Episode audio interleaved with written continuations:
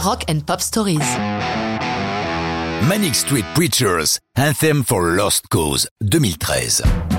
Le Royaume-Uni se débrouille toujours pour nous révéler de nouveaux groupes intéressants avec une régularité bluffante. Les Manic Street Preachers sont issus du Pays de Galles et prennent leur envol durant les années 90. Oscillant entre le hard et le punk, leurs concerts sont particulièrement décoiffants.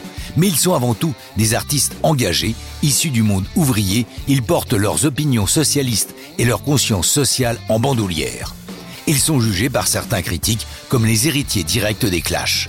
Comme eux, ils sont particulièrement productifs et c'est ainsi qu'au printemps 2013, ils annoncent qu'ils ont enregistré tellement de chansons qu'ils ont le matériel pour deux albums. L'un sera entièrement électrique, baptisé Futurology, et sortira à l'été 2014.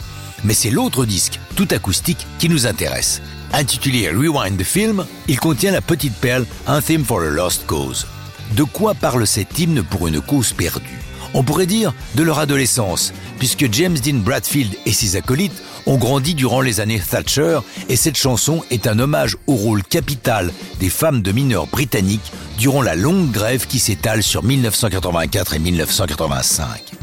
Anthem for Lost Cause naît sous un autre titre, Composition Rights, mais l'orientation que prend le texte lui donnera son titre définitif. Musicalement, le groupe souhaite retrouver le son des chansons soul des 60s et 70s dans le style de Sam Cooke. Et d'ailleurs, les arrangements de cuivre vont leur prendre un temps fou pour parvenir au résultat espéré, comme le raconte le bassiste Nicky Wire. Nous voulions parvenir à un truc qui aurait pu être enregistré par quelqu'un comme Amy Winehouse, par exemple. La chanson sort en téléchargement le 25 novembre 2013, accompagnée d'un clip très élaboré.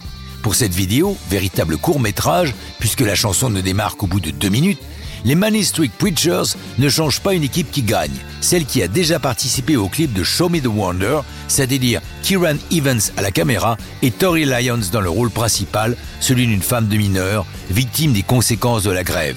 Son mari l'a quittée, désespérée, et tout au long du film, on suit sa chute sociale et humaine, reflet de ce que furent les suites de ce mouvement majeur des années 80.